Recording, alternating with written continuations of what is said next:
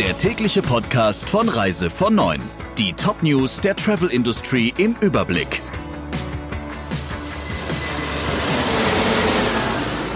Mein Name ist Jennifer Hess. Einen schönen guten Morgen. Der Deutsche Reiseverband baut darauf, dass im Sommer doch einige Menschen im Ausland Urlaub machen. Es werden in der Corona-Krise zwar deutlich weniger sein, die ins Ausland reisen, aber DRV-Hauptgeschäftsführer Dirk Inger rechnet trotzdem mit einem nennenswerten Anteil.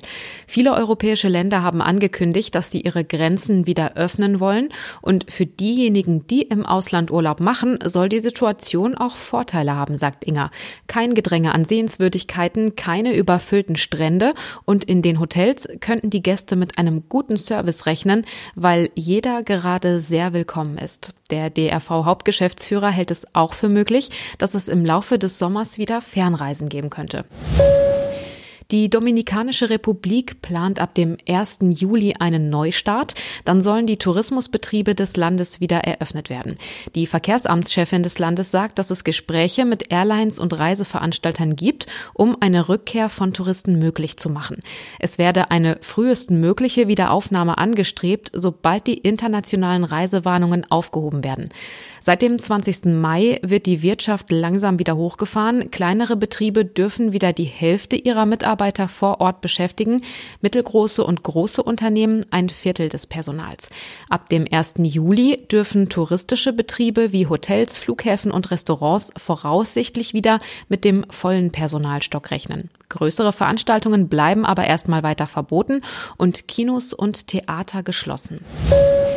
VTours-Chef Achim Schneider bittet um Verständnis dafür, dass es Verzögerungen bei den Zahlungen gibt. Ich kann verstehen, dass viele Kunden sauer und beunruhigt waren, weil sie ihr Geld teilweise erst nach mehr als vier Wochen wieder auf dem Konto hatten, sagt er. Aber um die Mittel flüssig zu machen, seien Kredite notwendig gewesen. Insgesamt muss VTours 50 Millionen Euro zurückzahlen. Der Aschaffenburger Veranstalter musste erstmal dafür sorgen, dass knapp 4000 Kunden aus der ganzen Welt wieder sicher in ihre Heimat zurückgekommen sind. Parallel dazu seien rund 40.000 Reisen storniert und entsprechend rückabgewickelt worden. Die RTK kritisiert unabgesprochene Änderungen von Storno-Regeln.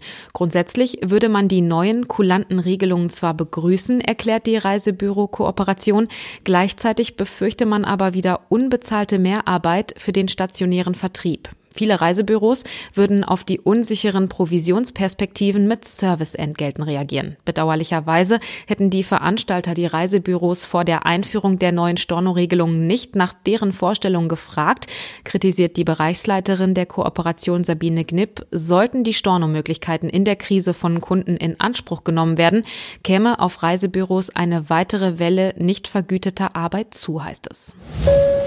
Eigentlich wollten die Malediven ordentlich abkassieren durch hohe Visumsgebühren für Reisende, teure Corona-Zertifizierung für Hoteliers und hohe Landegebühren für Airlines. Nach viel Kritik ist die Regierung jetzt aber zurückgerudert und will ihre Richtlinien bis Anfang Juni nochmal überarbeiten.